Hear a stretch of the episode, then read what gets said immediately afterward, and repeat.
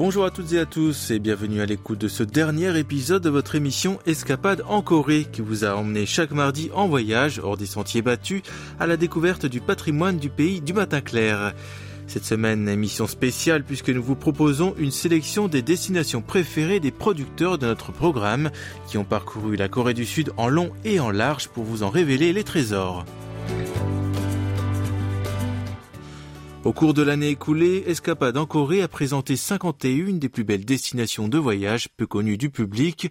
Alors que nous diffusons aujourd'hui la dernière émission, les six producteurs du programme ont souhaité partager avec vous les lieux qui les ont vraiment marqués lors de leur reportage tout au long de l'année.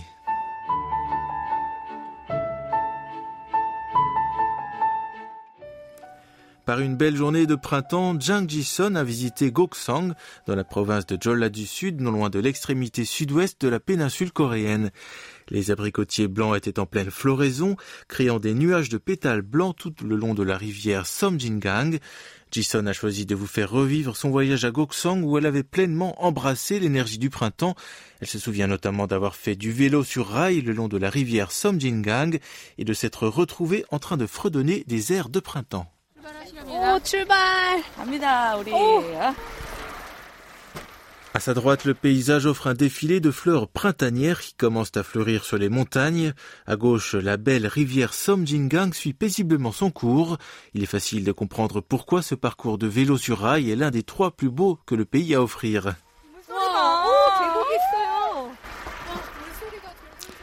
Qui, s'il était dehors en train de profiter d'un si beau paysage, ne se mettrait pas à chanter par un si bel après-midi de printemps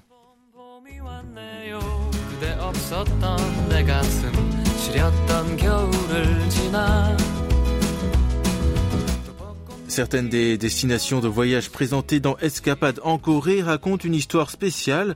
L'île Sorokdo, située à Goheung, dans la province de Jeolla du Sud, est l'une de ces destinations. La belle île tire son nom de sa forme qui ressemble à un bébé fan.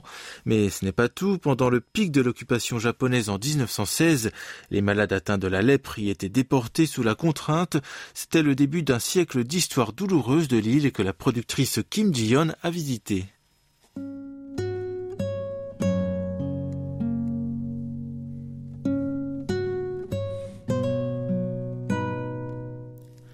Le moment où Jion y a rencontré le père Kim Yeon-jun dans l'église catholique à Sorokdo fut l'un des plus mémorables de son voyage.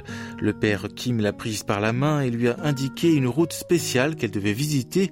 Il l'a conduite sur le chemin de la guérison, un chemin situé dans une zone restreinte dans laquelle on ne peut accéder sans être accompagné par un guide.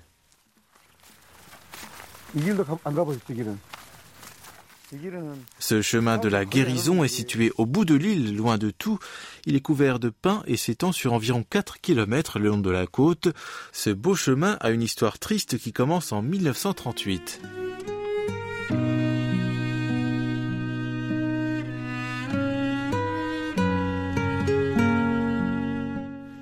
Parce la région était isolée et couverte d'une épaisse forêt, de nombreuses personnes souffrant de la maladie de Hansen ont tenté de s'échapper de l'île à travers ces bois. Le chef japonais de l'hôpital a alors fait construire par les patients eux-mêmes des sentiers le long de l'île pour mieux les surveiller. Écoutons le père Kim Yeon-jun.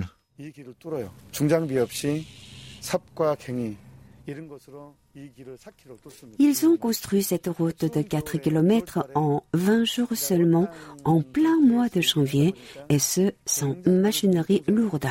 De nombreux patients ont gelé et ont perdu leurs doigts et leurs orteils. Cette route a été construite avec les larmes de sang et de pus des lépreux. Le chemin construit dans la douleur il y a environ 80 ans est devenu par la suite une voie de guérison. En la parcourant, les visiteurs se souviennent des souffrances endurées par les patients, créant un effet cathartique et pouvant apporter la paix intérieure et la guérison.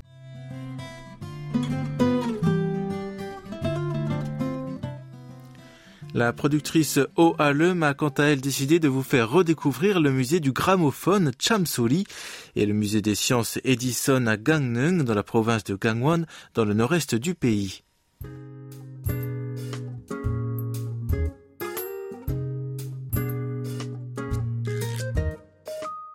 Alum commence sa visite au musée du gramophone Chamsoli.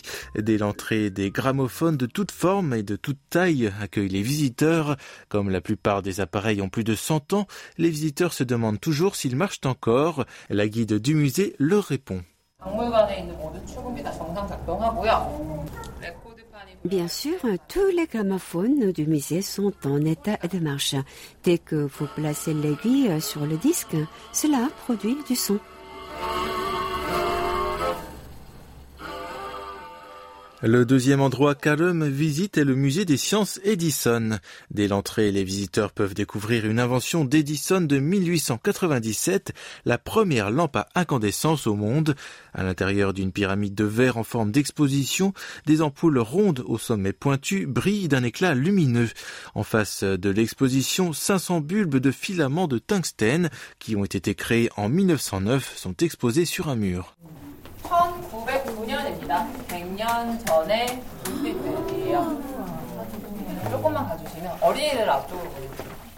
Dès que l'interrupteur est allumé, des filaments en forme de fleurs, d'instruments, d'arbres de Noël ou de cœurs brillent dans une variété de couleurs.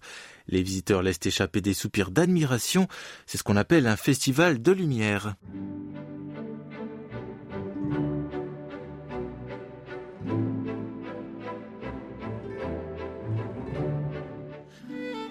Un extrait des premières écritures bouddhistes Sutta Nipata dit ceci.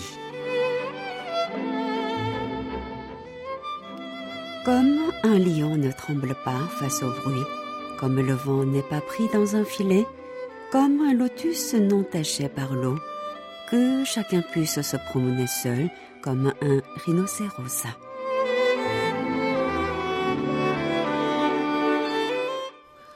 Les lotus sont des fleurs sacrées appelées fleurs des cieux dans le bouddhisme. La destination préférée de la productrice John Gyong-suk est le jardin Semiwon à Yangpyeong, dans la province de Gyeonggi, où des dizaines de milliers de lotus sacrés étaient en fleurs.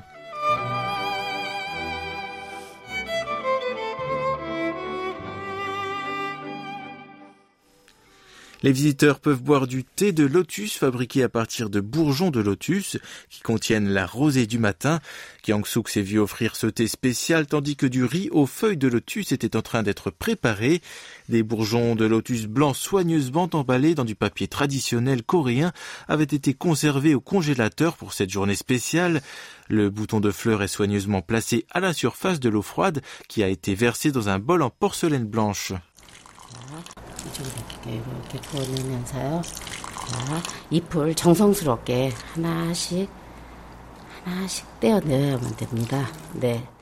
L'eau est lentement versée sur le bourgeon pour aider chaque pétale à s'ouvrir. Ce thé glacé de lotus avec la belle fleur flottant sur le dessus est une œuvre d'art parfaite, presque trop belle pour être bu.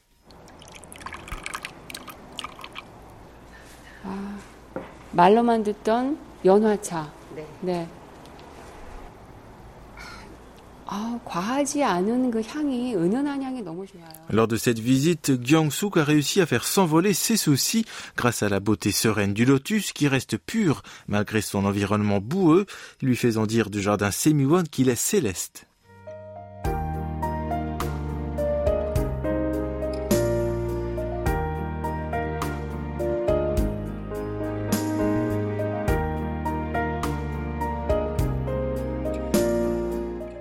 Les paysages nocturnes constituent un thème récurrent d'escapades en Corée.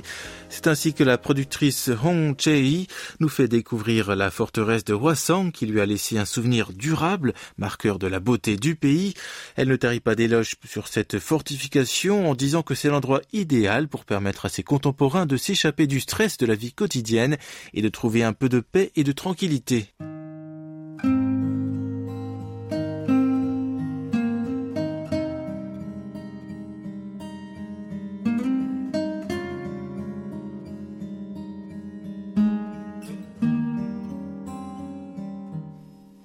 Suivant le chemin de la forteresse à l'ouest de la porte Hwarongmun, se trouve un beau pavillon construit par le roi Zhangzhou pour se protéger des ennemis du nord-est.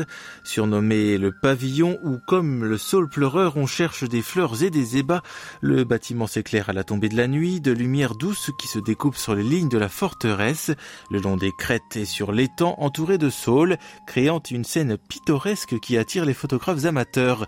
Écoutons l'un d'entre eux.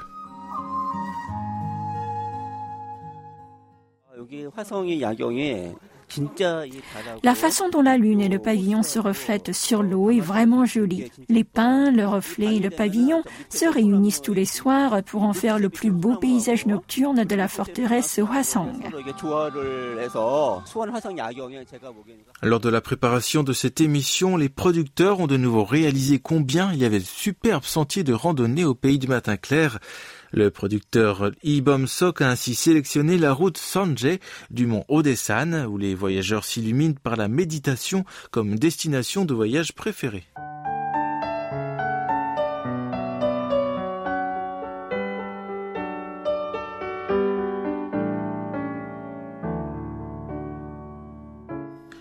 Le nom du sentier Sonje est tiré du nom d'un garçon qui, d'après les écritures bouddhistes, a connu là l'illumination.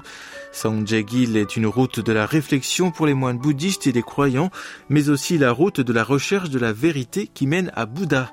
La quête de la vérité et la tranquillité d'esprit sont ce qui pousse tant de gens à emprunter ce sentier millénaire. Retrouvons l'un de ces marcheurs.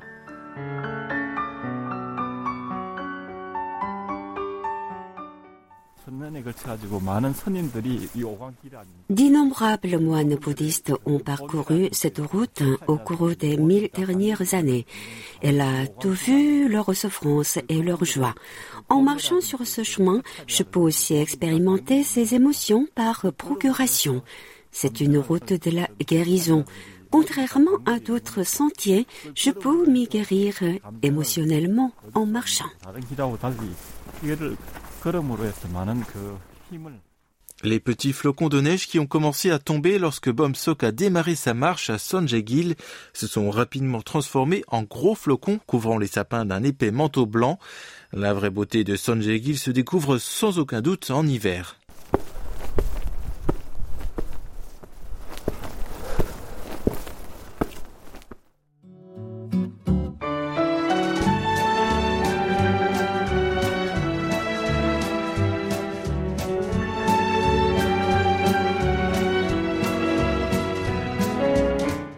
En faisant un pas après l'autre, euh, en regardant la neige blanche, Bomsock se promet de vider son cœur pour qu'il devienne propre et blanc, tout comme la neige.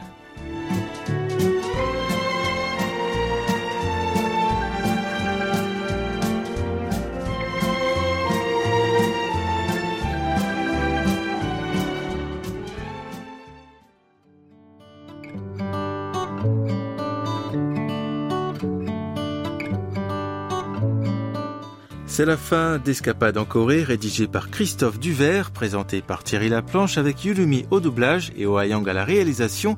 Vous pouvez retrouver l'intégralité de cette édition sur notre site world.kbs.co.kr French, sans les trois W devant. Nous espérons que vous avez aimé vous balader avec nous au pays du matin clair tout au long de l'année. Merci de votre attention.